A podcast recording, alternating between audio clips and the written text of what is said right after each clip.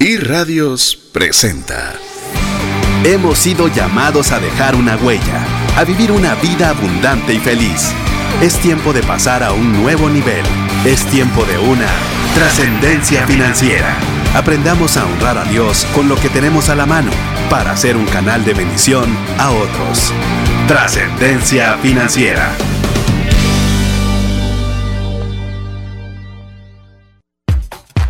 Muy buenas tardes, tengan todos. Es un verdadero gusto poder compartir con usted un programa más de trascendencia financiera. Estamos muy agradecidos por cada uno de ustedes que hacen de este, especial, de este programa algo especial. Es algo especial porque realmente nos motivan, nos animan y nos empujan a poder esforzarnos en generar un contenido que le pueda agregar valor.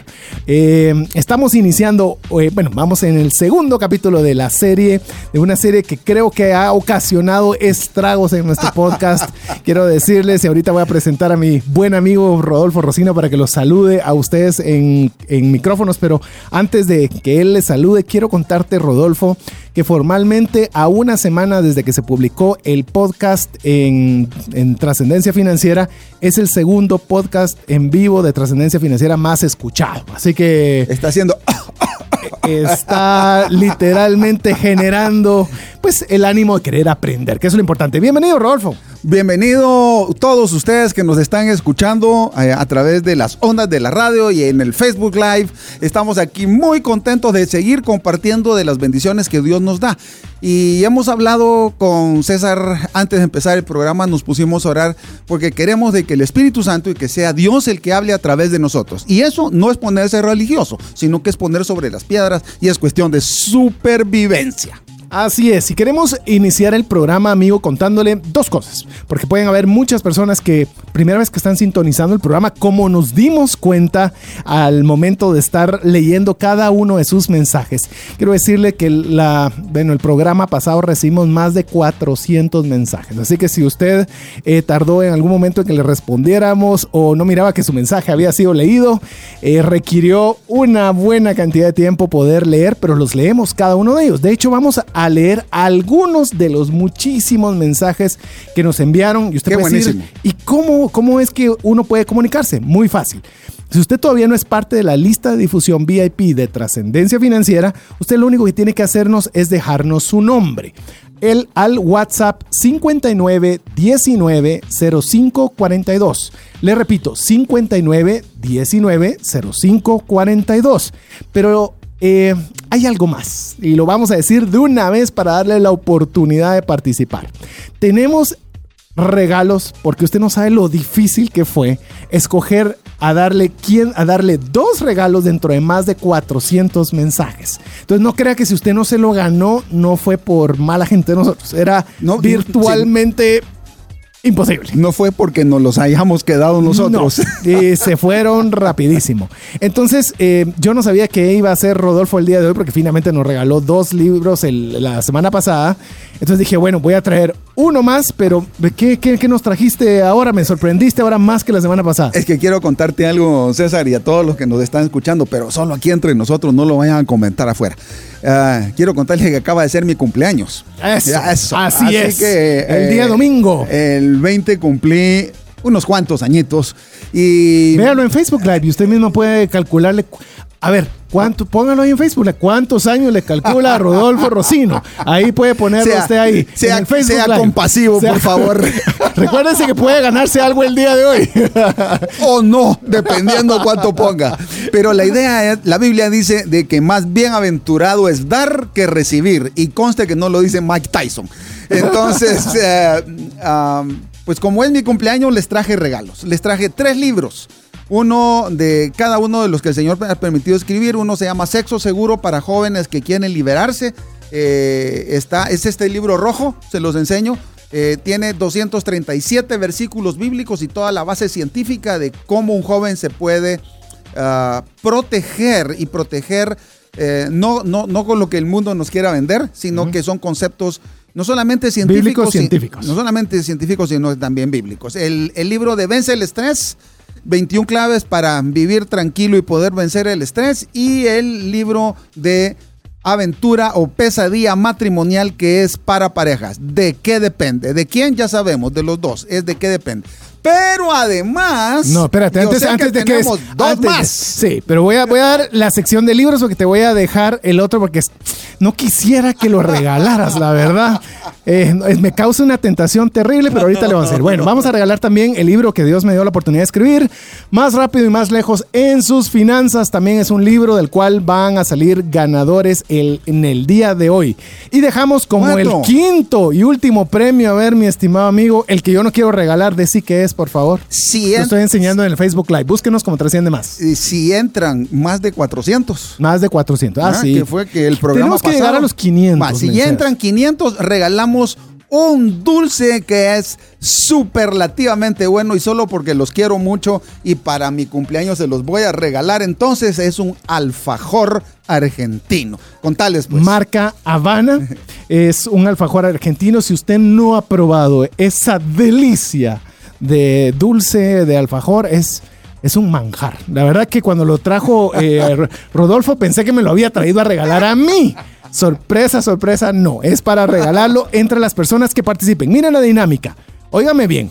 Para el alfajor, 500 mensajes mínimo. Y para los cuatro libros, los cuatro libros se van a ir. Así que si usted no quiere que yo me quede con el alfajor, ayúdeme, Ayúdeme. mandando mensajes al WhatsApp dedicado a trascendencia financiera 59 19 05 42. Pero espérese, todavía no lo mande.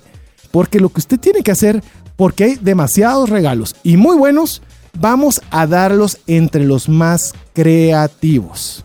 Buenísimo. Mande foto, diseñe un meme, eh, escriba una frase, comparta un consejo, tómese una selfie, no sé, no, no, no, no sé qué tanta creatividad puede haber, pero va a tener que, tenemos que encontrarle una forma para que sea más justo que podamos entregar cada uno de estos premios. ¿Qué te parece? Y no, y, y no por ser más flaco se va a ganar el alfajor. No, creatividad, creatividad. Así que a la vez, si usted nunca había participado en este listado de difusión, muy fácil, cuando usted ya lo haga, va a quedar de una vez registrado para poder enviar todas las noticias, que usted sepa todos los temas que se tratan a través del programa y usted pueda estar de una forma más conectado a través de estos micrófonos. Les recuerdo, ahora sí, listo en sus marcas, listos fuera, mensajes al WhatsApp dedicado a trascendencia financiera 59 19 05 42.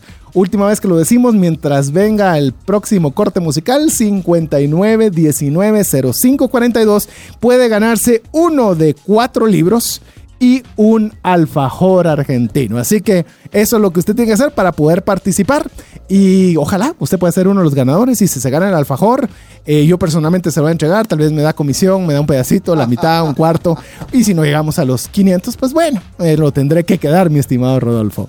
Pero bueno, amigos, ya les dijimos los regalos, ahora les dimos el tema. El tema, la semana pasada estuvimos platicando respecto de todas las consideraciones financieras que se tienen que tomar en el noviazgo previo a decir, sí, acepto, ¿verdad? Sí, me voy a casar.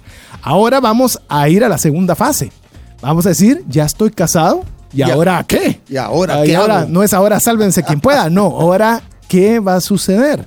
Después del sí, todas las implicaciones financieras que es necesario que nosotros consideremos. Y si mejor no me caso. Porque esa es otra de las Ah, preguntas ah, que vamos no, a contestar están. hoy en la tarde. Aquí hay varios comentarios de nuestros buenos amigos. ¿Qué tal eso de poderles, tengo que darle a mis suegros eh, dinero de nuestro presupuesto?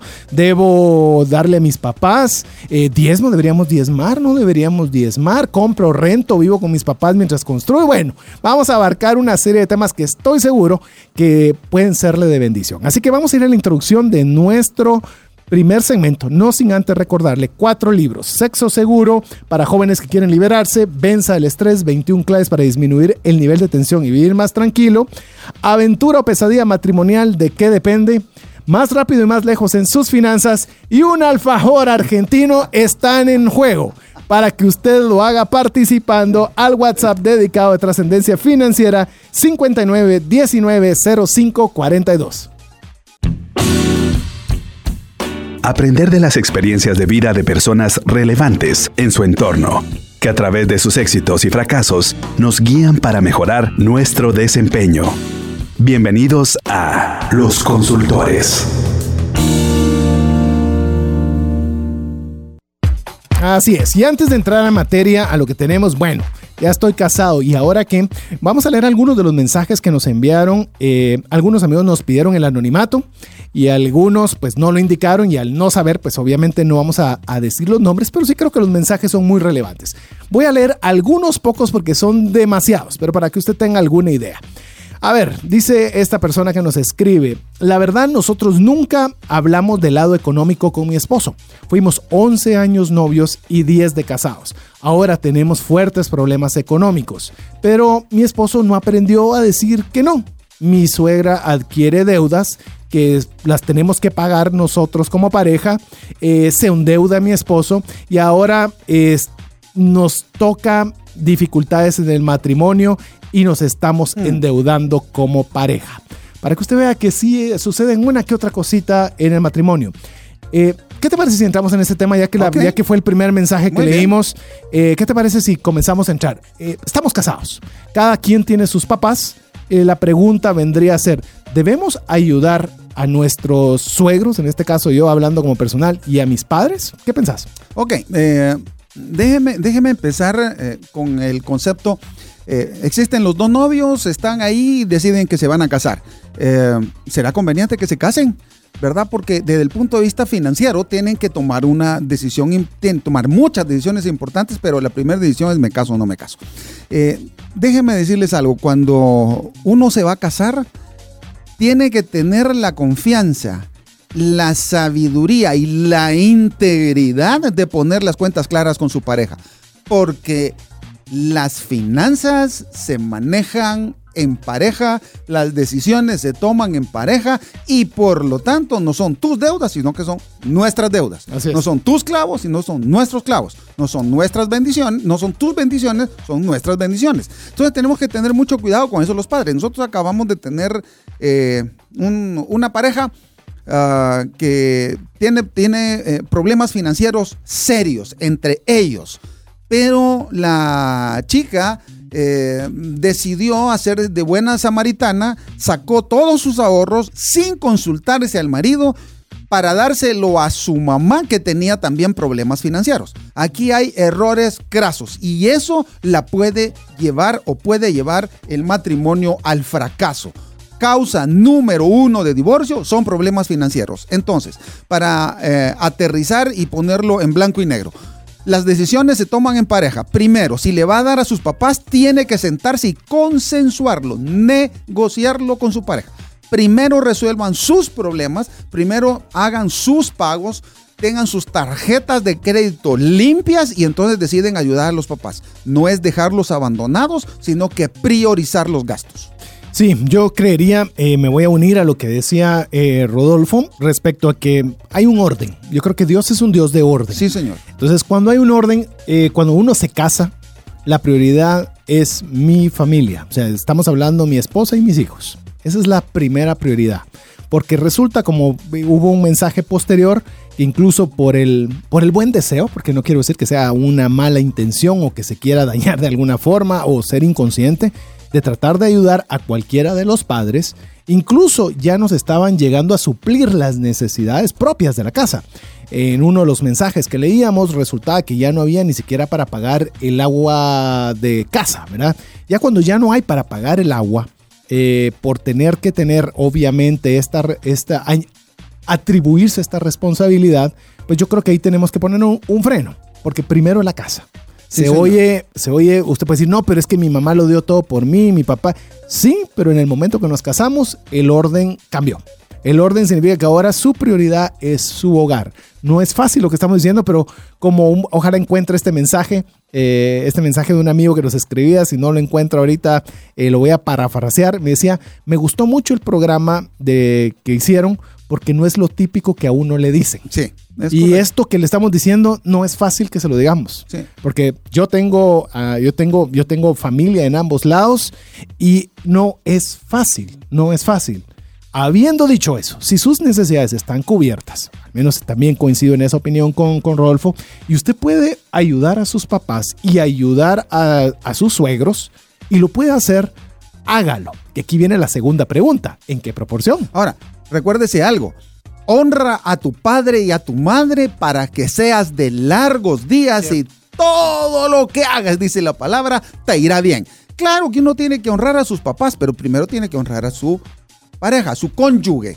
¿verdad? Para eso estamos casados, porque es una sola carne. Y recuérdese algo muy importante. Cuando el hambre entra por la puerta, el amor se sale por la ventana. Eso es algo muy importante que hay que tomarlo en cuenta. Y la otra, otra frase que acabo de, oír por ahí que me gustó muchísimo y que dice, el romance se mantiene en cuanto se paguen las deudas, en, en, cuanto se paguen las cuentas. Y es cierto, ¿verdad? Las cargas financieras pueden romper la comunicación. Ese es un punto. El otro punto, eh, ¿cuánto debemos de ayudar a nuestros padres o a nuestros suegros? Bueno, a la medida que nos, nuestras posibilidades sean las, uh, pues sean las adecuadas. O sea, a medida que podamos dar el paso adecuado, pero primero tenemos que suplir las necesidades de nuestra casa. Así como el, el mail que acabas, eh, sí, o el, la comunicación del WhatsApp que, que, acabas de leer, no podemos dejar de pagar el agua y la luz de nuestra casa para suplir las necesidades de otra casa. Hay algo que creo que, amigo, quiero darle un poco de paz en este aspecto porque sé que puede turbar a muchas personas. Muchas veces nosotros queremos jugar el papel de Dios. Porque nosotros decimos, pero si yo no los ayudo, ¿cómo van a salir adelante? Sí. Eh, hay, que, hay partes que nos corresponden a nosotros, diligencia, honra o orden, etcétera, pero otras cosas que son tratos de Dios. O sea, Dios, eh, si tiene cuidado de los lirios del campo, si tiene cuidado de los pajaritos, tiene cuidado, seguramente tiene cuidado también de sus papás, de sus suegros. Por lo tanto, es una atribución que nosotros no deberíamos tenerla como si fuésemos Dios. Sí, no, no. Eh vamos a ver, ¿cómo lo digo? Eh, no juegue a ser usted el Mesías. Eso se llama el síndrome del Mesías, en donde uno quiere resolver todas las cosas que están alrededor y usted no es Dios. Recuérdense, eh, la palabra de Dios nos enseña que el proveedor es Dios, porque uno de sus nombres es Jehová Jireh. Dios proveerá. Entonces, nuestra obligación es orar para la provisión, para nuestra casa, para nuestra familia y para todos los que podamos ayudar, para nuestra iglesia, para gente necesitada, para todo lo que nosotros podamos Entran ayudar, hermanos, invertir. Eh, todo, hermanos, sí, señor. Sí, es señor. que mi hermano, mi hermana no le está yendo bien y entonces tengo que apoyar el mismo orden. Primero casa, Luego se discute en pareja Se discute y y se se, pone de toma la decisión. Sí. Porque aquí vendría la, la segunda arista que nos preguntaba, ¿y en qué proporción lo Sí. debo hacer? Pues uno en la proporción de que sus capacidades lo pueda, en la que los dos estén de acuerdo, porque no, no significa pues le doy 50 y 50 porque así debe de ser. No, la pareja lo puede hablar. Mira, mis papás, gracias también, eh, démosles una bendición por invitarlos a comer, pero y demos lo otro, sea platicado. El porcentaje, si es consensuado, vale la pena, si no, no vale la pena para nada. Sin duda, sin duda. Entonces tenemos que tomar en cuenta de que nuestra pareja, nuestro cónyuge, tenemos que eh, darle el honor que merece. ¿Por qué? Porque el primer lugar se lo ganó al decir, al decir sí en el altar. Así es. Y entonces nosotros tenemos que sentarnos y negociar. En el matrimonio todo es negociado y cuestiones de dinero debemos de negociar. Así es, vamos a cambiar, eh, siguiendo leyendo uno- algunos mensajes más. Eh, les había dicho que no íbamos a entrar una vez con el tema, pero creo que ameritaba platicar este tema de una vez. Nos escribe otra persona y dice, ojalá puedan tocar este tema, porque en mi familia se suele acostumbrar que el hombre sea el que invite a la mujer. En la sociedad ahora no se ve normal eso. Y creo que es un tema difícil para mí el manejarlo, porque así fui creada y pienso que si el hombre debe tomar ese rol. ¿Qué piensan al respecto? Me gusta, es- me imagino que es una dama, sí, es una dama la que lo está escribiendo, porque ahora dice que ya los patojos, dice que estamos tú con tu dinero, yo con el mío y salgamos adelante, cuando pues en mi tiempo era yo invitar y darme la oportunidad de invitar y agasajar a, a- en ese tiempo a mi novia y obviamente posteriormente a mi esposa. ¿Qué pensás de una opinión sobre esto, Rolf?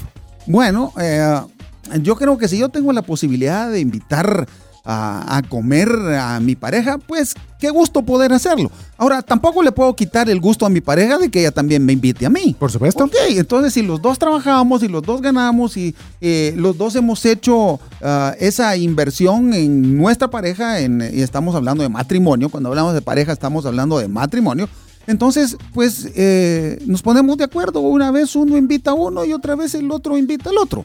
¿Por qué? 3-1, uno el otro, 5-1, uno el otro, pero que sea espontáneo en base a las Sí. posibilidades de lo que hay. Es que ese es por amor, no por Así obligación. Así Ni, que- por, ni por crianza, también porque lo Sí, estamos viendo, sí. Sí, sí, es por amor, porque yo tengo el gusto. Mire, déjenme ponerles un ejemplo. Ah, aquí yo sé que alguien se va a poner muy contento. A ver. Ah, a mí me gusta viajar. El, ah, ¿Quién se va a poner contento? vos? No, no, no sé a quién te estás refiriendo. Rocibel. Así es, muy bien, Rosibel. Porque siempre viajamos juntos. Déjeme decirle algo, nunca viajé solo más de tres días. Es sumamente peligroso. Ah, ¿qué quiero decir? Sí, exactamente. La tentación de viajar solo es muy peligroso. Así que si va a viajar más de tres días, viaje acompañado. Eh, yo siempre viajo con Rosibel. Y entonces, cuando tenemos que tomar eh, esa, esa decisión muchas veces eh, de ir solos o ir acompañado de, por ejemplo, nuestros hijos, pues eh, tratamos de viajar una vez solos porque tenemos que invertir tiempo, recursos, amor, eh, atención el uno en el otro siendo pareja y después pues también invertir eh, tiempo eh, y lo mismo amor en nuestros hijos. Pero en ese tiempo que, nos, que, nos, eh, que nosotros salimos solos y nos gusta viajar, nos sentamos y nos ponemos de acuerdo ¿ya? para ver ah, cómo lo vamos a hacer. Y, y, por ejemplo, el año pasado yo tuve la oportunidad que eh, fui invitado a- al Congreso de Cardiología que fue en Barcelona. Y entonces invité a Rosibel para que también se fuera conmigo. Eh, ella siempre soñó con, con conocer España y nunca habíamos tenido la oportunidad de ir a España. Y entonces no saben cuánto yo me disfruté invitarla a que ella pudiera lograr su sueño. Ella me ha ayudado a mí a lograr muchos de mis sueños. Y entonces, ¿por qué yo, que la amo, no voy a lograr, no voy a hacer que ella logre sus sueños invitándola? En esa misma vía eh, iba a leer otro par de mensajes que, que nos escribieron. Les recuerdo, si usted quiere dejar sus mensajes al WhatsApp dedicado a trascendencia financiera y participar para poderse ganar uno de cuatro libros que tenemos el día de hoy para usted y la posibilidad de ganarse también un alfajor Y argentino. alfajor. Eh, recuerde, puede escribirnos 59 19 05 42. ¿Cómo participa? Se acaba de sintonizar. Muy fácil, mándelo una, de la forma más creativa: un selfie, un GIF, un um, no sé, no sé qué puede hacer. Llame la atención en ese WhatsApp para que sea más fácil poder decidir quién sea el ganador de cualquiera de todos estos premios. Eh, voy a hacer esta pausa de, de continuar la lectura de esto porque mencionaste algo. Eh, cumplirle un sueño porque me ha cumplido muchos. Cuando hablamos de sueños estamos hablando de dinero. Es decir, un dinero que puede ser utilizado, lo voy a decir, para la familia. Eh, ¿Valdría cómo, cómo manejar el tema de mi sueño? Porque hay sueños que son solo tuyos. Ejemplo, a vos te guste mucho el fútbol y querés hacer ir a una final de Champions. Por Oh. ejemplo. Va, pero ese es tuyo. Y por ejemplo, puede ser que tu esposa el fútbol no le guste, pero ni nada. Efectivamente, así Entonces, cuando hay un recurso, ¿cómo se maneja entonces ya casados el decir, porque los recursos son los mismos, decir cuál es el tuyo o cómo invertimos en el tuyo, cómo invertimos en el mío y cómo invertimos en el de los dos? Déjeme con- eh, contestar eso con una historia. Quiero ponerlos veintipico de años atrás. Eh, yo me recuerdo que venía a Guatemala una revista de fútbol argentino que se llamaba El Gráfico. El Gráfico argentino era algo que yo esperaba semanalmente para poderlo leer. Eh, quiero decirles que era como mi ancla con Argentina. Era mi, mi nexo, ¿verdad? De sentirme un poco cerca, ¿verdad? De Argentina. Y para mí era pues mucho más que una revista. Eh, algunas veces o frecuentemente por trabajo no podía ir a comprar el gráfico y le pedí a Rosibel que lo fuera a comprar. Quiero contarles de que era semanal y llegó a costar 40 quetzales. Una revista, 40 quetzales. Era carísimo, era carísimo. Y entonces Rosibelio lo iba a comprar y después me confesó, ah, después de una, varias veces que lo hizo, que lo iba a comprar de mala gana, porque a ella no le entraba en la cabeza que cómo yo podía gastar 40 quetzales semanales en una revista de fútbol. Bueno, pero a mí tampoco me entraba en la cabeza que cómo podía ella gastar 40 pesos en irse a arreglar el pelo al salón, semanales. Y entonces decidimos algo. Y decidimos algo por inspiración divina. Decidimos incluir en nuestro presupuesto algo que le llamamos los gastos discrecionales. Los gastos discrecionales es una porción de tu ingreso que separas una parte para ti, una parte para tu pareja, para tu cónyuge, ya que sea igual y que de ese dinero Pueden ser 50 quetzales, puede ser 100 quetzales, puede ser, dependiendo de tus posibilidades económicas, separas una cantidad igual para él y para ella, que cada uno se lo pueda gastar en la forma que quiera, sin tener, sin tener que dar cuentas en lo que se gastó. Y así nosotros resolvimos el problema, porque, oh sorpresa, los hombres y las mujeres somos diferentes, gastamos diferente, tenemos sueños diferentes. Y para mí, comprarme una camiseta de fútbol de Argentina, para mí gastarme lo que sea, 70 dólares por decir algo, en una camiseta de fútbol, pues es una ganga. Eh, para Rosibel, mejor cualquier otra cosa. Mejor se va de shopping, ¿verdad? Entonces, somos diferentes, gastamos diferente y por lo tanto, eso de los gastos discrecionales es una decisión sanadora para las finanzas. Eh, yo quiero contarle un poco también en, esa, en esa vía con esta, esta referencia de los sueños individuales y compartidos. Eh, cuando usted realmente ama a una persona, estoy cuando de verdad la ama, pues por eso se casó con ella o se va a casar para los que no, no, no están casados aún. Eh, uno dice yo estaría dispuesto a dar la vida por ella. Muchas veces lo decimos más fácil que dar el dinero por ella. O sea, hay increíble parecería que la vida es más fácil darla que el dinero. Eh, yo quiero decirle que en nuestro caso particular, eh, también voy a regresar a hacer una, una historia de, en nuestro caso particular. Eh, nosotros obviamente manejamos también esta área discrecional bastante más amplia. Y cuando digo más amplia es porque mi esposa es mucho mejor administradora que yo con el dinero, es muy cuidadosa, muy meticulosa, una persona muy prudente con el uso de los recursos. Y para mí, si yo sé que ella se compró algo o compró algo, es porque se necesitaba. No tengo ni la menor duda. O sea, no me cabe ni siquiera para ponerle un límite como que fuera, nos funciona, funciona tan bien y yo tengo el problema que yo casi nunca me compro nada, no porque no me gusten las cosas, sino que soy muy malo para comprar. Entonces, ella resulta que es la que me para comprando a mí. Y, a mí me gusta más lo que ella me compra que lo que ya ah, usted va a hablar de calcetines. No, ella me escoge bien las cosas que me gustan, sabe dónde encontrarlas, encuentra el precio adecuado. Y qué rico es cuando en una pareja uno puede estar tranquilo y no ser un policía sino saber de que me están buscando lo mejor acorde a nuestras posibilidades y nosotros también. Sí, con relación a los gastos discrecionales quiero, quiero aclararles algo los gastos discrecionales son lo que yo me asigno para mí es para mí, no para comprarle algo a mi pareja de lo que a mí me toca. Así es. Ni para los hijos, ni ollas para la cocina, ni nada. Es para lo que te gusta a ti. Así es. Ah, en mi caso particular también, Rosibel, Rosibel es mucho mejor administradora que yo. Es más, ella es buena administradora y yo no lo soy. Porque en mi cabeza, dos más dos, mi cabeza biológica, dos más dos nunca da cuatro. ¿Ya? Entonces, obviamente, ella, es mucho mejor administradora que yo. Cuando nosotros vamos de shopping, el que más compra soy yo, porque a mí sí me gusta ir de shopping.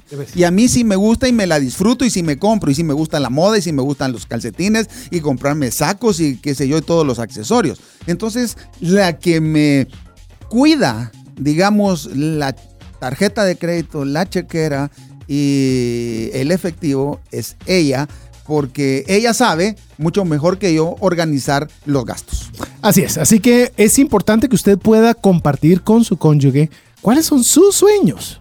Realmente, ¿qué le gustaría a usted lograr? Saber cuáles son los de su cónyuge y cuáles tienen en conjunto. Y ya sabe que, es lo, lo, más interesante, encontrarle dentro de su presupuesto un espacio para cumplir los tres. Porque ahí es donde va a estar una, las, las dos personas como individuos, individuos van a estar realizados y como van a estar también realizados con aquellos sueños en conjunto. Así que eso es algo que nosotros tenemos que tenerlo bien en cuenta. Voy a leer un mensaje antes de ir a nuestro primer corte musical para que usted se quede con la espinita de la respuesta que vamos a dar a este mensaje que nos envían.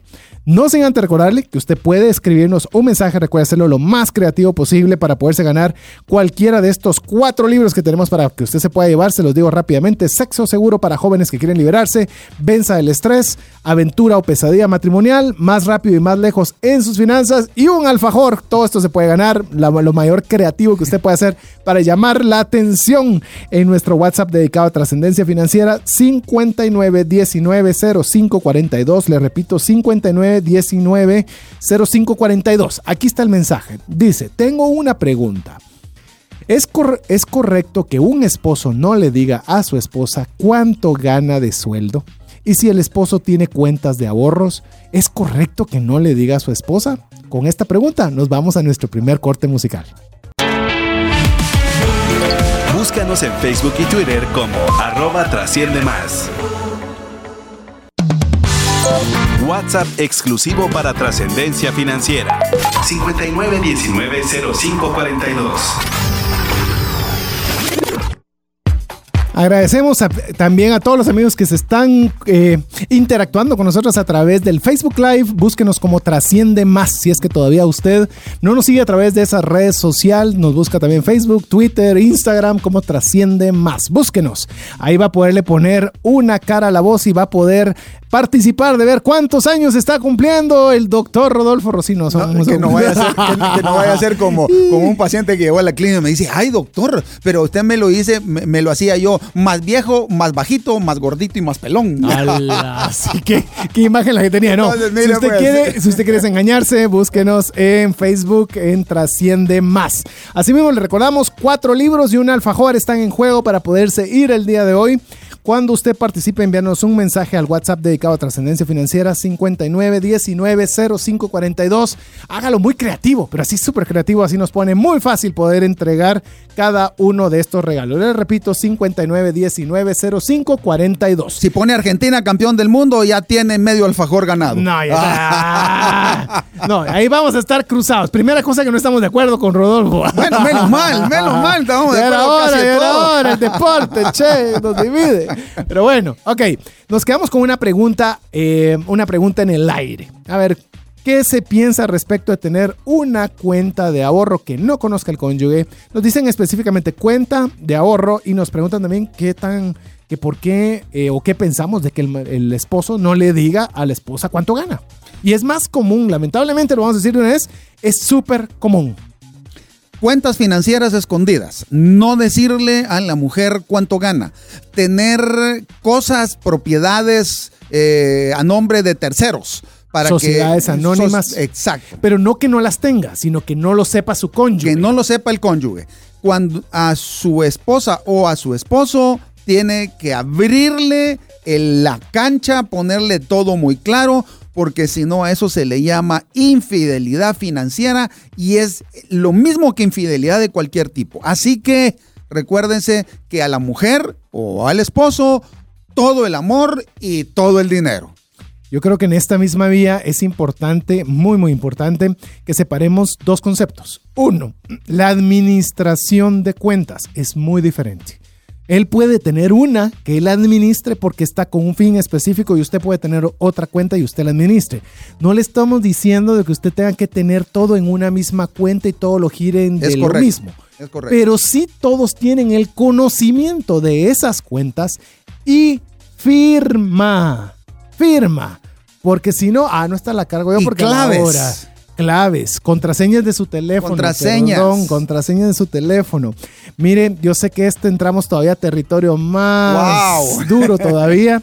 Pero le voy a decir algo, lejos de que sea un pesar, le voy a decir, para mí es la máxima liberación que yo tengo, que compartamos contraseñas y claves con mi esposa. Miren, la paz no tiene precio. Apunte esto póngalo en su celular, grábeselo aquí entre ceja y ceja. La paz no tiene precio. Y la paz de mantener todas las cosas claras, todas las cuentas claras, todas las claves compartidas, eso le da paz, transparencia y confianza.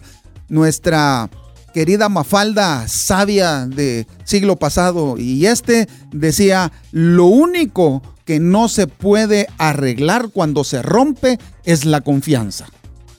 Así es. Así que mejor no lo puedo haber dicho Mafalda, así que no voy a añadir nada hacia eso. Otro mensaje nos dice, wow, se están volando la barda, me encanta que Dios susurre a mi oído, clamé por consejo, en serio, y los estoy siguiendo y poniendo atención, aunque la reprimenda está siendo dura para mí en este momento. Gracias, felicidades, excelente programa y gracias por el esfuerzo. Sí, eh, lamentablemente sí, como lo, mencionamos antes, estamos diciendo las cosas como como son. Tal vez no son, eh, el amor todo lo puede y usted no importa lo que atraviese, va a salir adelante. No, porque lo que queremos es que sean matrimonios sólidos, no Sí, de señor. fantasía. Sí, señor.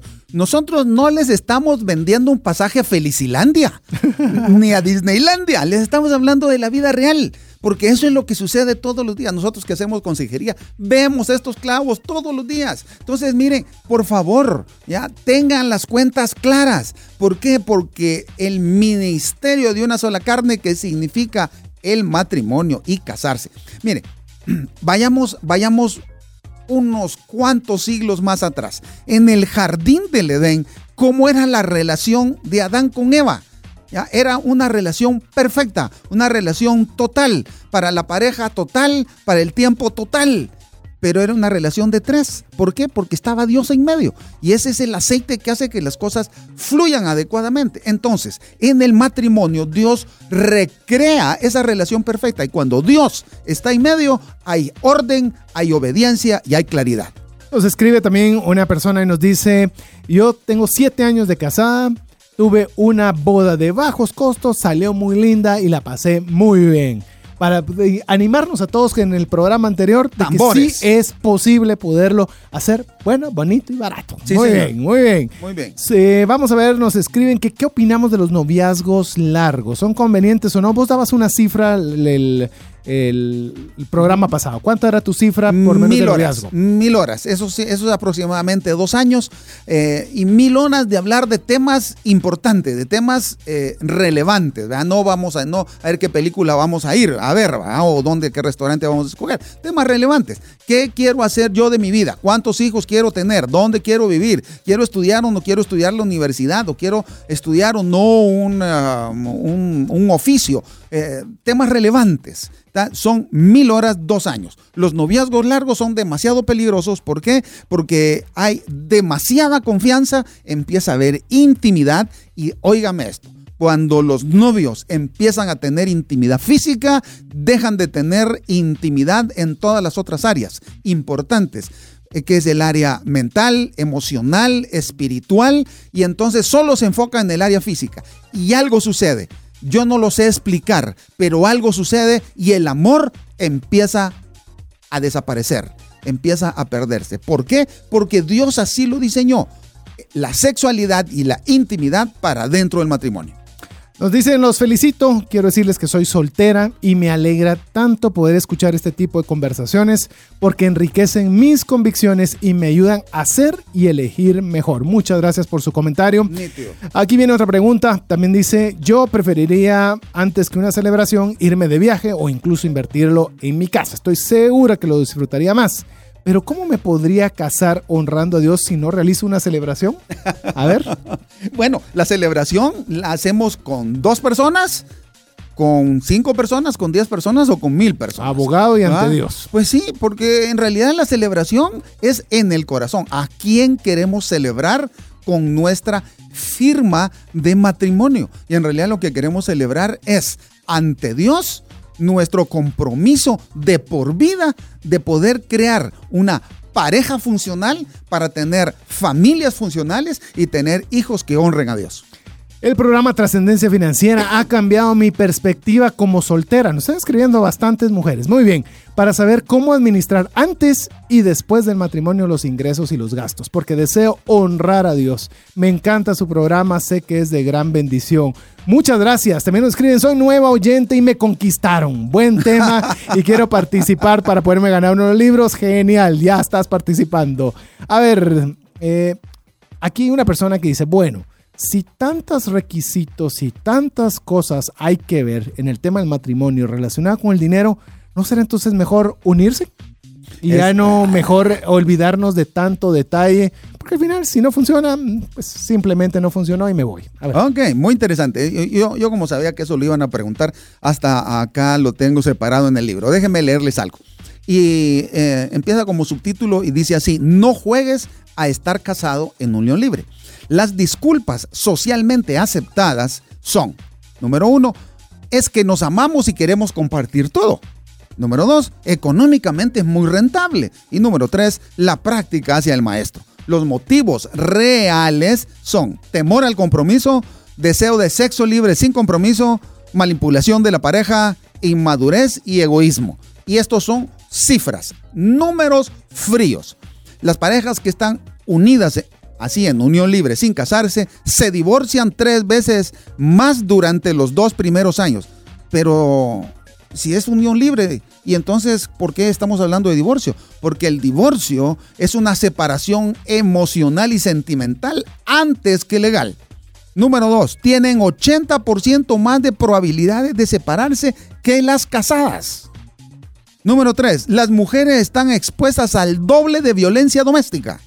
Número cuatro, las mujeres tienen cuatro veces mayor incidencia de depresión y termino con este número, 71% no lo volvería a hacer.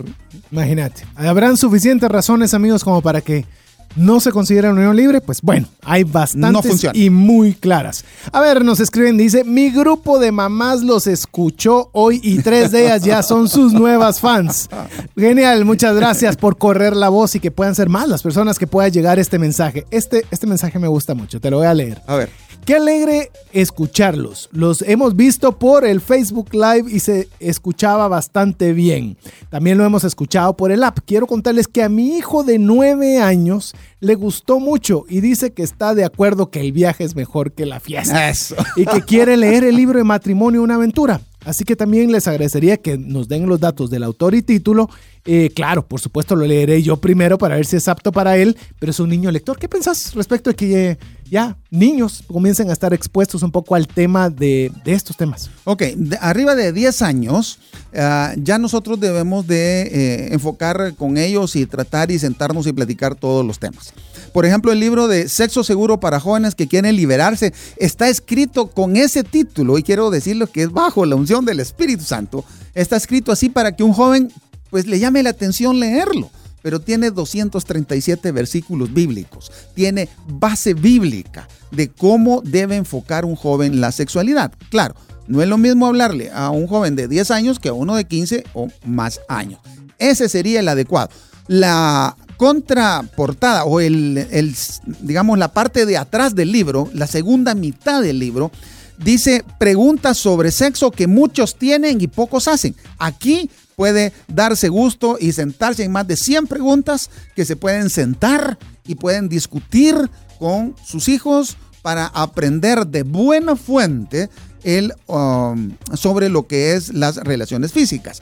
Bien, la aventura pesadilla matrimonial para 10 años todavía no, todavía no. Eh, obviamente, obviamente no estoy hablando nada más de la intimidad física, no, estoy hablando de que hay muchas cosas que posiblemente no las va a entender. Entonces, no es ah, una buena opción este de matrimonio para alguien de 9, 10 años, pero el otro sí. Así es. Bueno, nos escriben muchas personas. Hemos tomado hoy un poco de tiempo porque para que usted se dé cuenta que sí los leemos. O sea, sí estamos leyendo cada uno sus mensajes. A veces por la cantidad nos toma un poco más de tiempo, pero es importante que usted nos haga saber su opinión, dudas, consultas, diferencias de opinión. También, ¿por qué no? A ver, eh, vamos a leer un par más porque todavía tenemos mucho contenido que compartir con ustedes el día de hoy. Dice, gracias por todo lo que ustedes están Platicando les comento que siempre aprendo algo o me dan ideas para poder orientar y motivar a las personas en mi familia, mi equipo de trabajo, pues tengo a cargo mucha gente joven. Dios les siga bendiciendo por los temas que ustedes tratan. A ver, otra persona nos dice, es primera vez que escucho el programa y me gustó mucho me gustaría ganarme uno de esos libros, ya que con mi esposo nos casamos muy jóvenes, de 21 y 19, 19 años. Fuimos, jóvenes, fuimos novios 7 años y ya llevamos casados 8. Tenemos dos hijos a lo largo de este tiempo. No ha sido fácil todo el recorrido. La verdad me gustaría poder leer uno de esos libros porque me gustaría aprender, porque siento que me falta mucha madurez en el aspecto del dinero en nuestro matrimonio. Bienvenida, al grupo. Bienvenida al gremio. Pero eh, miren, déjenme decirles algo. Fíjense de que nosotros damos un curso que es prematrimonial pero los consejos sirven para antes, durante y después. Hemos tenido parejas con 25 y hasta 35 años de casados. Saludos a Julio y a Normita. Eh, Julio y Normita, miren, miren, miren qué simpático. Eh, mi cuñada y tiene una amiga, eh, eh, Stephanie, que hizo el curso de prematrimonial con nosotros cuando se iba a casar. Stephanie Sam. Entonces termina el curso, llega a su casa y le dice a sus papás, miren, ustedes van a ir a hacer el curso prematrimonial, 35 años de casados. ¿Ya? ¿Por qué? Porque está buenísimo. Ya se los pagué. Ya, O sea, en realidad el curso no tiene simbólico, costos, sino sí, que son, los, son los- son los la libros, el material. Con tal de que viene Julio y Normita y muy obedientes, vienen y hacen el curso. Claro, eh, el grupo en donde ellos estuvieron, ellos fueron un valor agregado, porque Por cada vez que opinaban, Así obviamente tenían el peso de la experiencia.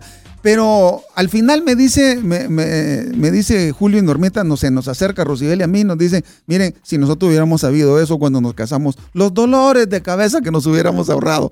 Bueno, están invitados. Eh, pueden eh, meterse a la página rodolforocino.com y ver las fechas de prematrimoniales. Así es, incluso eh, si usted quiere tener el podcast, porque todos los programas que estamos eh, compartiendo con usted el día de hoy están siendo grabados y los mismos los mandamos a los que están en la lista de difusión. Así que si usted ya está en la lista VIP difusión de Trascendencia Financiera 59190542, eh, Jefferson finamente nos lo sube hoy y nosotros lo pasamos al, al sistema del podcast al día siguiente, que es un podcast, es el audio. Lo voy a poner de una forma muy sencilla. El audio el día siguiente y usted el viernes ya lo está recibiendo directamente a su WhatsApp.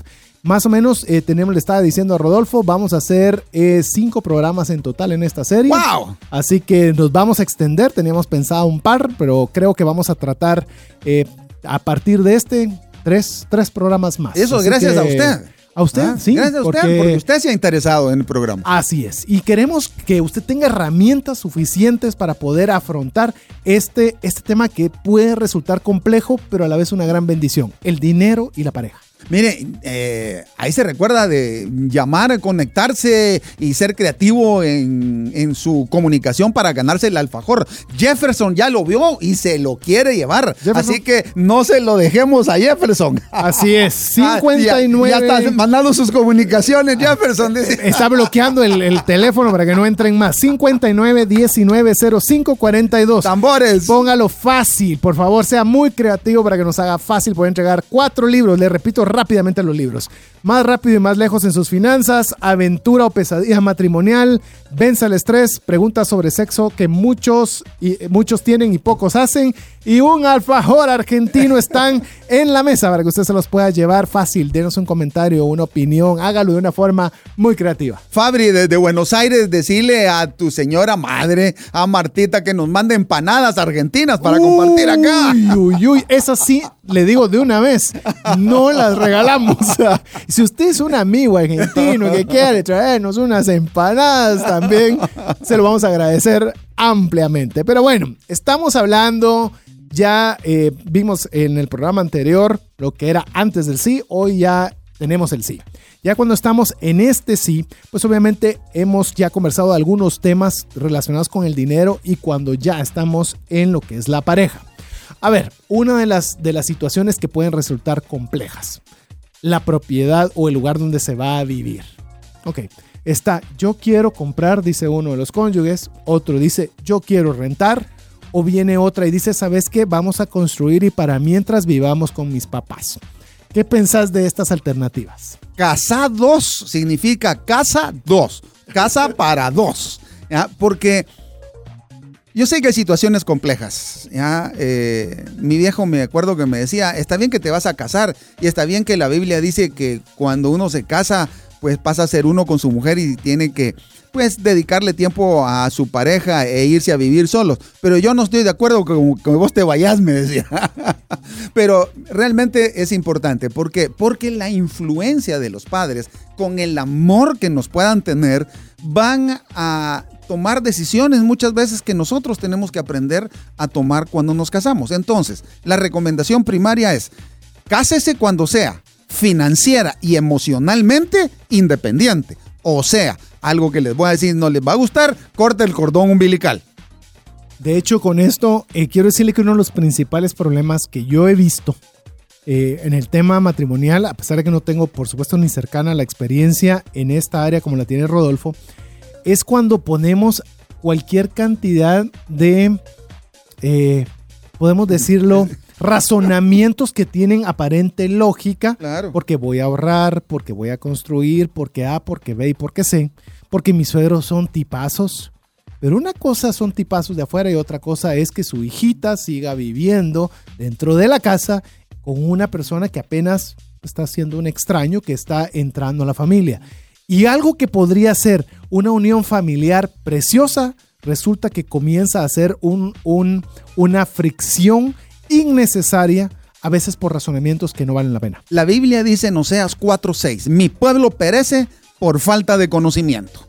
Y una de las cosas que suceden con cuando nos casamos es de que no tenemos conocimiento de lo que es un casamiento real. A nosotros nos ha pasado en el curso prematrimonial, de repente hemos tenido parejas, eh, varias parejas que se acercan con nosotros a la segunda o tercera eh, eh, conferencia y nos dicen, mire doctor, si el matrimonio es así como ustedes lo plantean, yo no estoy preparado para, para eso. Precisamente de eso se trata, aprender para no equivocarse, porque el equivocarse cuesta caro y además no solamente cuesta caro al bolsillo, sino que deja muchas cicatrices en el, en el corazón y en el alma. Tenemos que tomar en cuenta eso. Uno y dos. Cuando vivimos en la casa de uno de los padres, generalmente le pedimos consejo pues a ellos. Por supuesto. Y ese es un error craso. Uno pide consejo no a los familiares, sino que pide consejo a alguien que tenga conocimiento sobre el tema.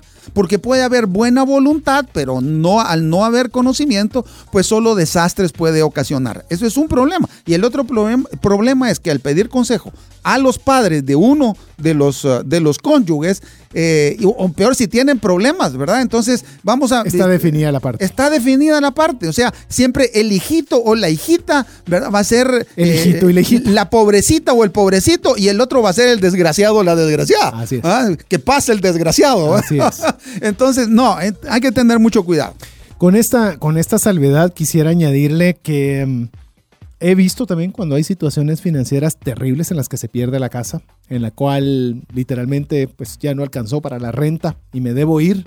Son casos extremos que por supuesto si los padres van a abrir una ventana donde usted pueda estar temporalmente, pero literalmente usted debería aceptar con humildad esa ayuda, pero sabiendo que no ha tocado la puerta de entrada, que la primera oportunidad que usted tenga, aunque sea sencilla, aunque no haya para mayor cosa, lo más importante es la intimidad que usted tenga con su esposa, sus hijos en su casa.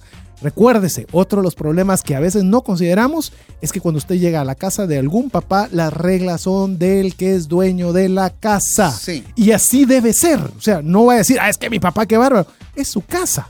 Él puede decir a qué horas entran, a qué horas cierran, qué comen, cuánto comen. eh, no hagan bulla, sí hagan bulla. Cierra el refrigerador. Cierra el refrigerador, cómo gritan tus hijos, eh, porque es su casa. Entonces, si nosotros queremos evitar eso y tener nuestro propio mini caos que se llama familia, pues obviamente tengamos nuestro propio techo. Así que si usted quiere construir, y mire, construya, pero alquile. No le alcanza, haga una de las dos. Es más importante la relación de pareja que lo financieramente lógico que pueda resultarle hacer. La paz no tiene precio, insisto, la paz no tiene precio. Y miren, eh, es, es algo bien importante. Eh, el, eh, yo eh, tengo un amigo que se llama Isaac Farchi, él es ah, judío, eh, vivió mucho tiempo aquí en Guatemala, él es guatemalteco de ascendencia judía, ahora vive en Israel. Ah, y, él, y él me decía, es que comprar casa es un mal negocio. Y cuando una mujer latina oye eso, Ah, no, pero se enoja terriblemente. Sí. Porque para la mujer latina la casa es seguridad. Seguridad, protección. ¿verdad? Es Sí. protección. Pero Isaac me que claro. Y, y un lugar en donde poner los pies y saber de que pues esto, esto es mío. Así es. Ah, Isaac me decía, es un De tu casa muy- nadie te saca, te Claro. decían los abuelitos. Claro, es muy mal negocio, decía él. Pero yo le decía, ¿y por qué es un mal negocio? Pues bueno, yo agarro ese dinero de comprar una casa, lo pongo a trabajar en un negocio y le doy vuelta 10 veces. Así es. Ok, eso es una forma de ver las cosas. Y él es un negociante. Aparte, miren, yo no, yo no, en el tema de la casa, rentar o comprar, más allá del consejo que dio Rodolfo, que yo coincido grandemente. O sea, le digo, es buena parte de lo que, que como persona y como pareja y como familia pensamos con mi esposa. Eh, quiero decirle algo, si usted está recién casado, no compre, por favor. Sí, señor. No compre, por favor. no compre. no sabe dónde van a estudiar sus hijos, no saben bien dónde van a trabajar, no saben si van a tener una oportunidad fuera del país, no compre. Porque a veces nos dejamos ir de que el casado tiene que entrar con casa.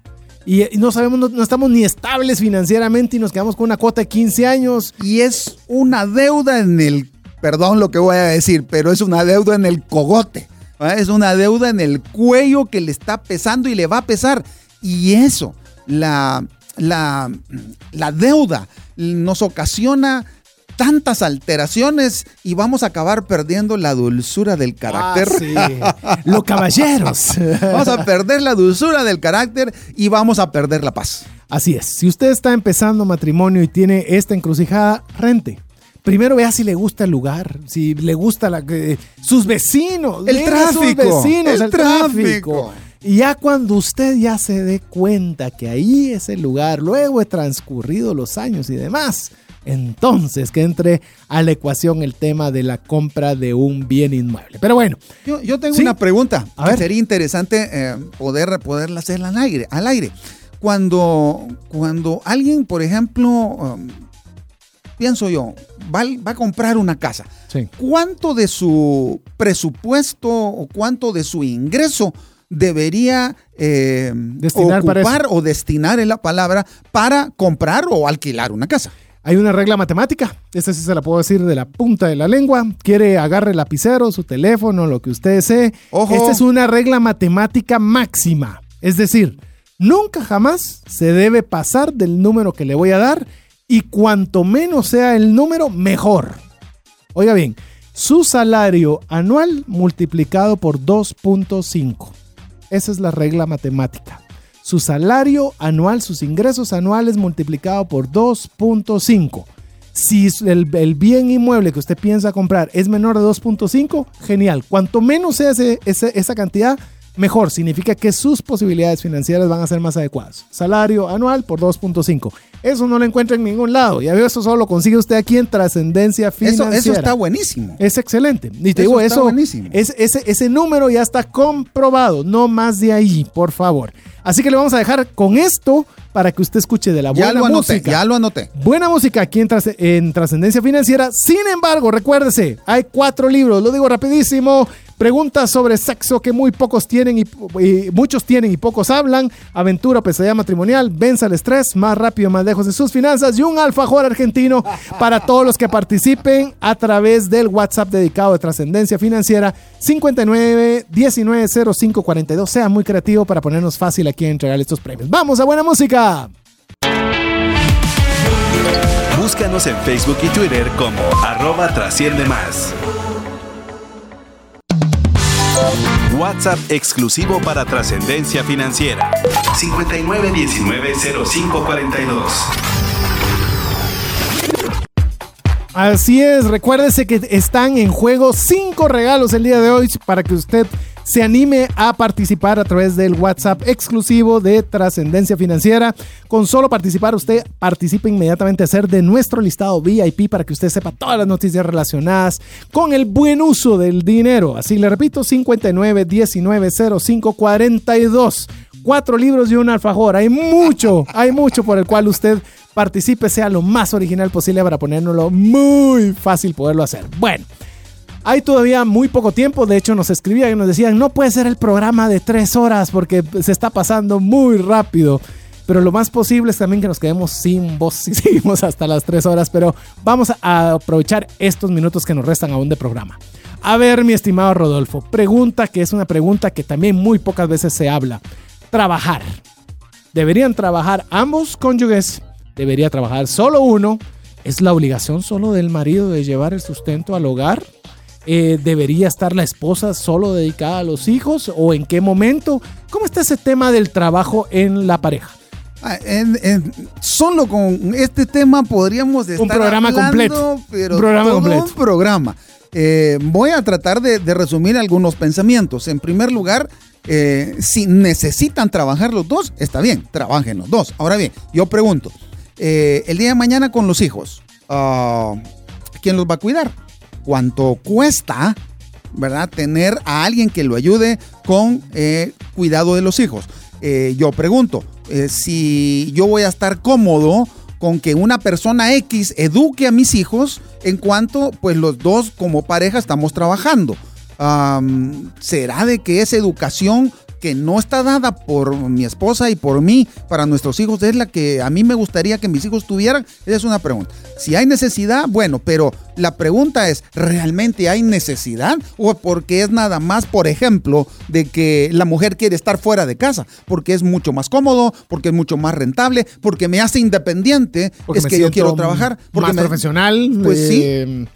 O sencillamente quiero más cosas, Sí, ¿verdad? Quiero tener más dinero. pero está sacrificando la salud mental de sus hijos, por ejemplo, y la salud mental de su marido. ¿va? Porque recuérdense que a su marido lo tiene que cuidar, le tiene que dedicarle. ¿Se recuerdan de la fórmula Saeta que compartimos el programa pasado? Te puedo decir Sa- que sí, porque muchos escribieron, Sí, sí, sobre la saeta. buenísimo. Pero repetilo para los que no lo escucharon. Saeta, Saeta, la fórmula del éxito matrimonial.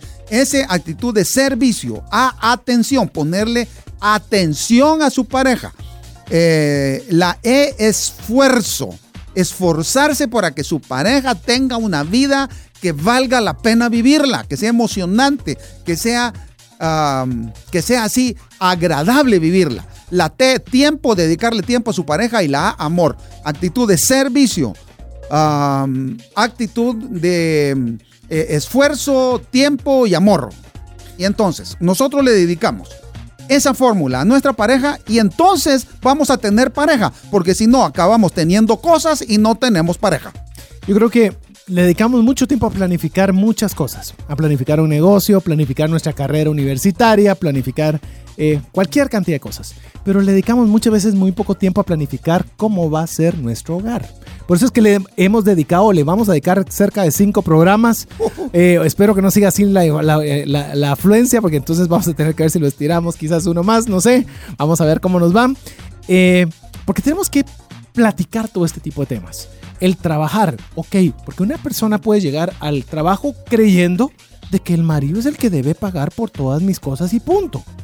Yo no estoy diciendo que eso no deba ser así, pero no lo debemos intuir, lo debemos saber claramente. O al revés también, es que la mujer se tiene que quedar en la casa. O sea, está bien, yo coincido totalmente con, con Rodolfo en el aspecto de que obviamente si hay niños chiquitos, lo, lo mejor que usted puede hacer, aunque viva más sencillo, aunque estén en un colegio que no sería el que le gustaría estar porque está abajo de su expectativa, pero no hay nada mejor si es posible que la mamá esté en casa. Quiero, quiero hacer una aclaración Sí, en señor. esto. Quiero hacer una aclaración en esto. Hay situaciones en la vida que es necesario ambos ingresos porque hay mucha deuda, porque la situación está complicada y a veces se tienen uno, dos y tres trabajos. Lo que sí es importante es que usted vuelva eso en algo temporal, temporal, mientras sale de esa situación, porque después resulta que salen del problema, pero se quedan con toda esa carga de trabajo por darle ahora sí mejores cosas a los hijos, y entonces perdemos lo que en un momento era una buena intención, después se transforma en algo sin razón. Lo mejor que le pueda suceder a sus hijos es darse cuenta que su papá y su mamá se aman. Esa es la mejor inversión para sus hijos. Y déjenme decirles algo, uno ah, realmente le puede dar muchas cosas a los hijos, pero lo que ellos más necesitan es nuestro tiempo y nuestro amor. Yo le puedo decir como no hay ningún estándar ni una generalidad exacta en el consejo que le voy a dar, pero si usted está, me refiero, está con sus primeros años de casado, no hay hijos, trabajen ambos si así lo desean y así lo consensuaron, eh, disfruten la oportunidad de, de tener también esa realización profesional y demás, ahorren lo suficiente para hacerlo más diligentes en cuanto a su casa y demás. señor. Pero cuando ya los hijos comiencen a estar, eh, ya comiencen a venir, eh, hagan todo su esfuerzo previo pensando y haciendo todo lo posible en la medida que su situación financiera lo faculte para que esté mamá en casa. Y eso lo digo con mucho cuidado porque estoy hablando de temas de deudas fuertes, de penurias económicas, pero esto no es o no lo estire tanto a, ah, es que quiero darles el viaje a Disney y entonces, Sí. o quiero que ellos estén en determinado colegio, entonces tenemos que trabajar los dos para que lo hagan. Eh, hay un precio muy caro que no se puede cuantificar con dinero. Entonces, eh, analícelo, háblelo. Eh, porque eso yo sé que eso va, va a conllevar temas, por ejemplo, como lo vamos a tratar ahorita, el tema del colegio. Decir qué colegio voy a meter a mis hijos. Ah, es que yo lo voy a meter en este colegio a, mi hijito que, está acá. Pero usted tiene que tener en cuenta que si tiene dos o tiene tres, debe tener la posibilidad económica de poderles pagar el mismo colegio al 2 y al 3. Y yo sé que usted me va a decir, eso es lógico, de plano. No, no es lógico. Porque uno ya con una colegiatura la comienza a ver difícil y de repente con dos y con tres y está hablando de bonos, de útiles y demás. Entonces, si eso le va a quitar a usted la vida y le va a obligar a tener que tener más trabajo, a sacar más, eh, a dar clases en la noche, a, agarrar otro tipo de trabajos fines de semana para poderle pagar ese colegio, eh, vale la pena reconsiderar la posición.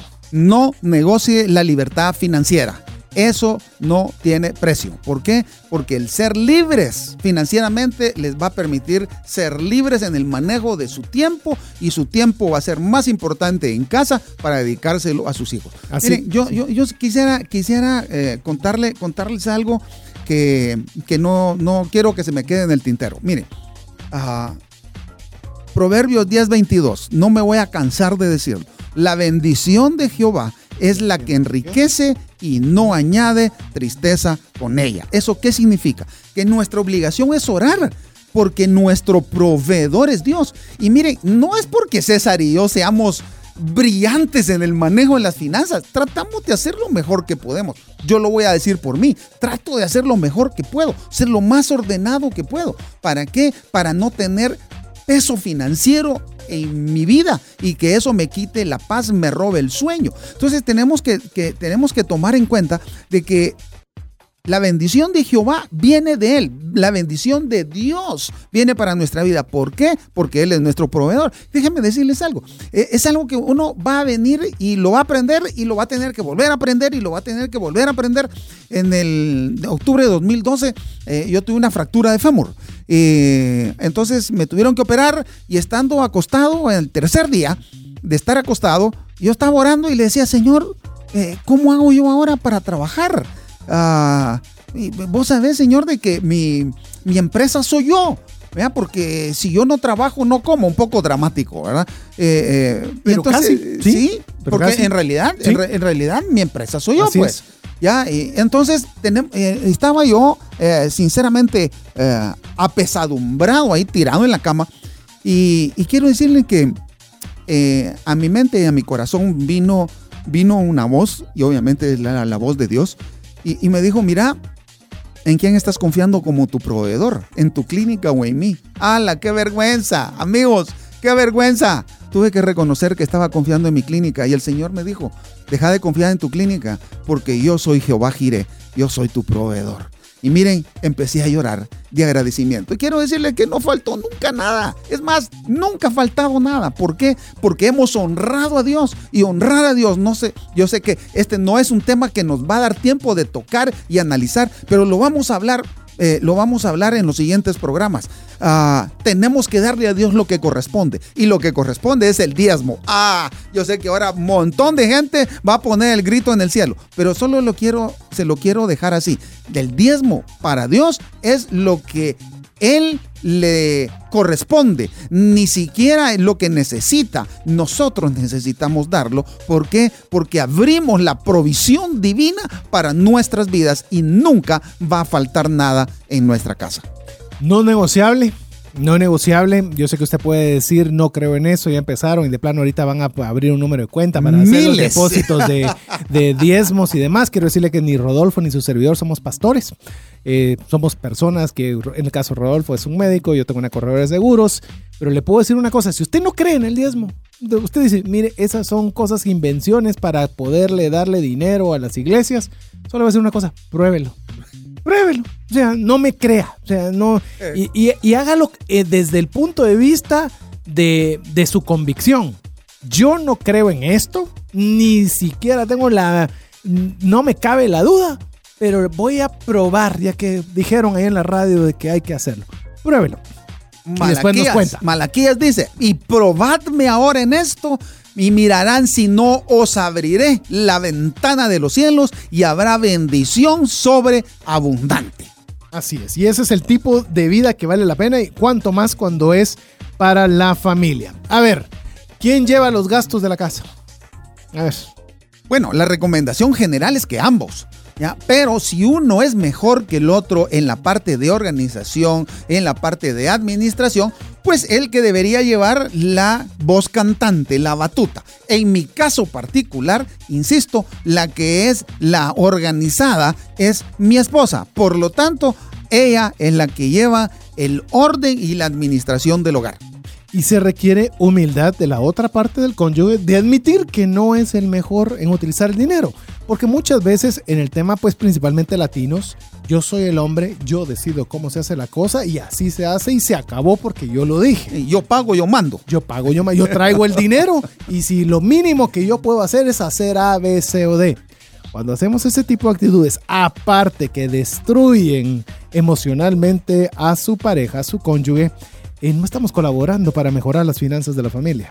Y debemos ser lo suficientemente humildes para saber qué áreas sí son de nuestra fortaleza y cuáles no lo son. Hoy hablamos, porque estamos hablando de dos hombres referente a un cónyuge femenino, pero puede ser al revés. Exactamente. Que la gastona es la mujer. Sí, señor. Y que ella puede decir, yo la verdad, yo, yo si tengo dinero, yo me lo gasto, compro cosas a mis hijas, eh, compro demás. Entonces el que lleva a llevar el control de todo, el control de los gastos es el esposo. Es de definir quién es en humildad y vulnerabilidad. Porque uno de los errores, y eso ya los vamos a entrar en programas posteriores, es que nosotros comenzamos a atacar. Y recuérdese que aquí cuando usted ataca a su cónyuge no ataca a otra persona, se ataca a sí mismo. Sí, señor. Porque usted está metido en el mismo barco. Entonces determinar quién es el más buzo, diría en Chapín, si nos está escuchando en Argentina, el más pilas, el, El más mejor, vivo. el más vivo, eh, para poderlo hacer. El más piola. Ya veo, ahí está, diferentes formas para que usted sepa. El que es más hábil para llevarlo es el que lo debe llevar. Ingresos. Nosotros, nosotros te, te- te cuento, César y todos los amigos que nos están escuchando, es de que al principio eh, yo llevaba las chequeras. Entonces las, ¿por qué? Porque teníamos tres chequeras. Entonces yo usaba una, desbarajustaba la chequera y se la daba a Rosibel para que la compusiera. Me daba otra. Entonces esa chequera la decía pedazo, ¿verdad? O sea, nunca pude conciliar una chequera hasta que entendí, oh, sorpresa e iluminación divina, de que yo no podía llevar las chequeras. Y entonces, ¿quién las tiene que llevar? Pues mi esposa. Y entonces, desde que ella las lleva, pues se llevan en orden. Así es. Así que determine usted, siéntese con su pareja y usted la conoce. O sea, usted conoce a su esposa, su esposa lo conoce usted y determinen de una forma en favor de la pareja quién debe administrar el dinero. Yo tengo una pregunta. Sí. La tarjeta de crédito, ¿cómo hacemos para manejarla? ¿Quién la maneja entre los dos? ¿Tú quién la debería de manejar? De hecho, hoy en día la tarjeta de crédito tiene la flexibilidad, pues, pues y si la tarjeta que usted tiene no tiene esa flexibilidad, búsquela porque hay muchas alternativas de que usted puede ponerle un límite de crédito consensuado. Es decir, usted puede tener una tarjeta de crédito con el límite que usted escoja y tener una secundaria con el límite que usted también escoja.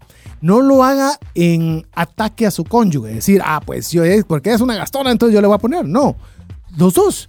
¿Cuánto deberíamos poner como límite máximo de nuestra tarjeta? ¿Y cuánto crees tú, llámese el cónyuge que sea, deberías tener en la adicional? Si es una persona que no puede controlar si le cuesta, pues limite el crédito a una cantidad que si llegase a toparla, es una cantidad manejable. Entonces, eso es algo que realmente vale la pena. Las tarjetas de crédito usualmente le van a querer dar límites más allá de sus posibilidades financieras. ¿Querés también matemática en eso? Te la doy. Por favor. No más de tres salarios de, de tres mensualidades tenga su límite de crédito. No más de allá. Esa es la forma saludable. Si usted gana 10 mil, tenga una tarjeta que le da por 30 mil. Eso es saludable. Ahora, si usted no sabe manejar sus tarjetas de crédito, que sea del tamaño de su salario mensual. Porque lo más que va a poderse estirar es hasta lo que gana mes con mes. Y algunas, y algunas personas que no saben usar el Ni plástico. siquiera la toquen. ¿Eh? Es mejor utilizar efectivo, la ¿no te toquen, parece? Definitivamente, ni siquiera la toquen. Mire, y esto, y esto cuando estamos hablando de pareja es doble. Si ambos no pueden, porque puede ser ambos, Sí, sí, sí. por favor, vivan de efectivo. Claro. No serán los primeros, no serán los únicos, y lo que sí le puedo decir es que va a vivir más tranquilo. Las tarjetas de crédito son buenas para quienes las saben utilizar y hay personas que no las saben utilizar y eso no es malo. De verdad, no es malo. Si usted no sabe utilizar la tarjeta, a las que como me van a decir a mí que qué barbaridad. Su dinerito en cash es tan bueno Sí, señor. como cualquier otro. Así que eh, tarjetas de crédito lo tienen que platicar. Y si hay una tarjeta que de crédito, mire, es que a mí me gusta a veces jugar con las tarjetas de crédito. Le digo francamente. Me llaman y me dicen que soy la gran persona, la mejor del siglo y que me han tenido un límite espantoso, eh, enorme. Yo les digo, ¿saben qué? Yo quiero que me den una, le- le- les voy a decir un ejemplo, 4 mil quetzales. Lo, lo recuerdo perfectamente. 4 mil quetzales. No, pero con esa, eh, yo la tarjeta que le quiero reluce y brilla con el sol y es la... Extra Eh, financiamiento. y tiene de todo y no, no puedo darle un límite. Mire, muy fácil. Si usted no me consigue esa tarjeta con Eh. ese límite, no gracias. ¿Qué creen que sucedió?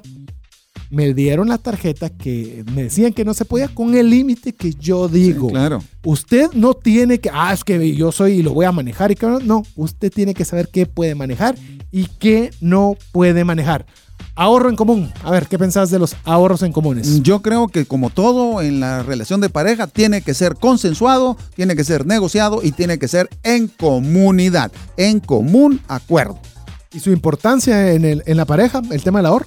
Eh, yo creo que es fundamental. Como pareja y como familia debemos de separar y, y sin, vamos a ver si no me corregís, eh, César, eh, con relación al ahorro, la gente debería, deberíamos de ahorrar entre un 10 y un 20% de nuestro salario. Y si no está ahorrando nada, ahorre algo. O sea, por lo menos para generar el hábito. O sea, si no puede llegar al 10% porque ah, no tenía el hábito, ahorre algo. Póngase con su, con su pareja a decir, ¿sabes qué? Ahorremos 50 quetzales este mes. Ala, pero con 50 quetzales no se hace nada. Sí, pero ese es el hábito. Se hace el hábito. Y después se dar cuenta que puede 50, que puede 100, que puede 200 y ya con el hábito generado, le digo, todo lo demás funciona. A ver, esta le puedo decir que es uno de los conflictos financieros más interesantes, más duros y los que más destruyen financieramente una pareja. Emprendimientos. Emprendimientos. ¿Por qué razón? Y le voy a decir porque yo cometí un error y se lo voy a confesar aquí rápidamente. Eh, yo tengo un área de trabajo la cual conozco, ¿verdad? En la cual obviamente tengo algún grado de certidumbre.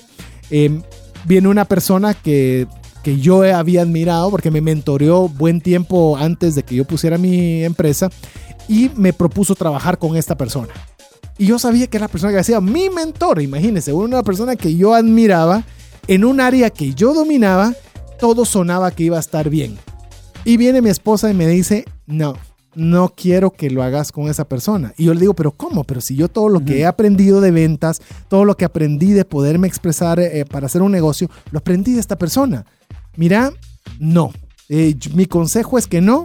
Entonces vine como empresario, hombre de la casa, marido y todo lo que usted quiera, los títulos que me quería decir. Mira, disculpa, le dije pero aquí creo que no estás en lo correcto y yo tengo las bases y lo voy a hacer. El que sabe soy yo. Así es. Y lo decía no por orgullo, creía genuinamente que yo tenía la razón.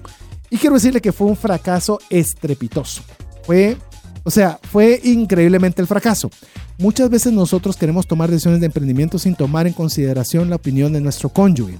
Si bien, y se lo digo, mi esposa no tenía la ciencia para poderme decir que no, las mujeres, lo digo ahorita como hombre, tienen algo que, que- que uno no ve. Esa Digo, sensibilidad. Tienen algo, porque ella no me podía decir, porque le decía, mira, está bien que no estés de acuerdo, pero decime por qué no. Porque es que si no, porque no, no, no me parece.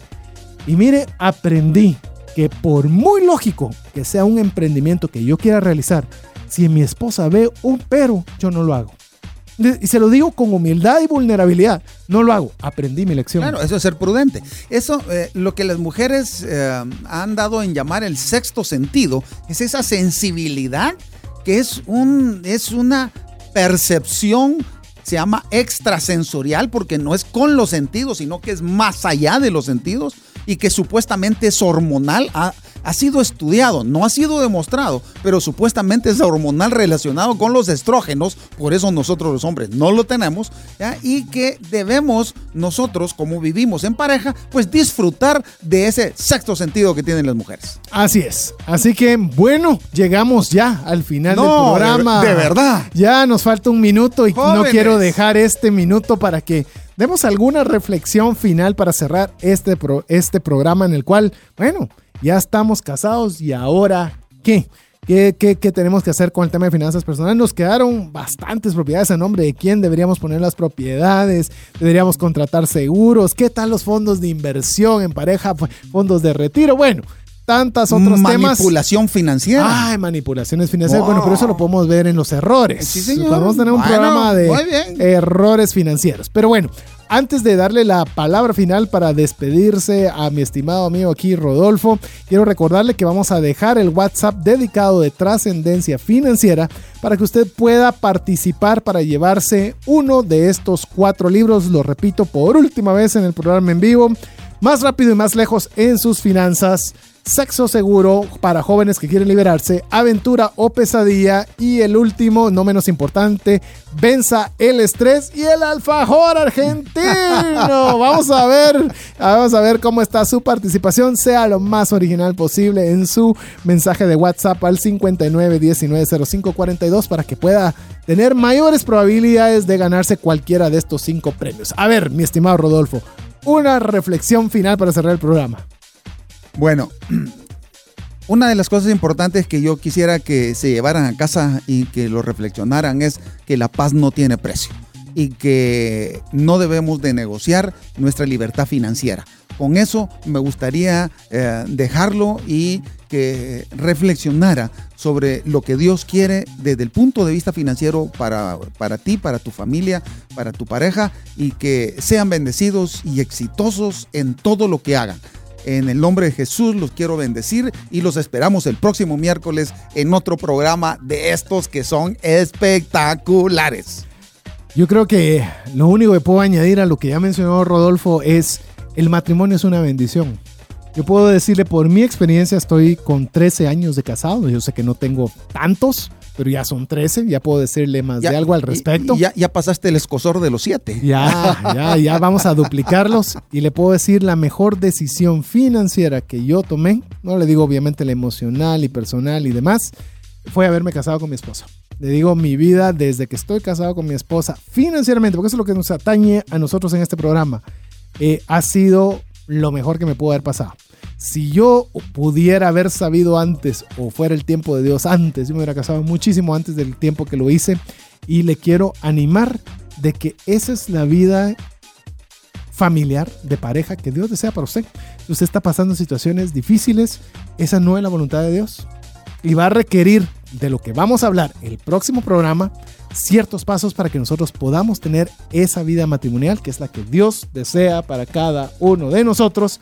Como le digo, no es programa de familia ni de consejería familiar, pero sí para que usted tenga finanzas que trasciendan. Así que en nombre de Rodolfo Rocino, Jefferson en los controles, que ya pronto nos va a subir el material para poder enviar el audio a todos los que estén en, en nuestra lista de difusión 59190542. Le agradecemos el favor de su audiencia y esperamos contar con usted el próximo miércoles de un programa más de Trascendencia Financiera. Que Dios le bendiga. Feliz Dios noche. los bendiga.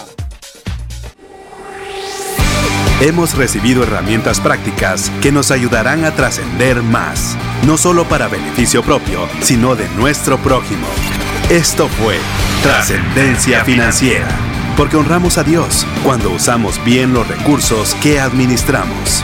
Hasta nuestro próximo programa.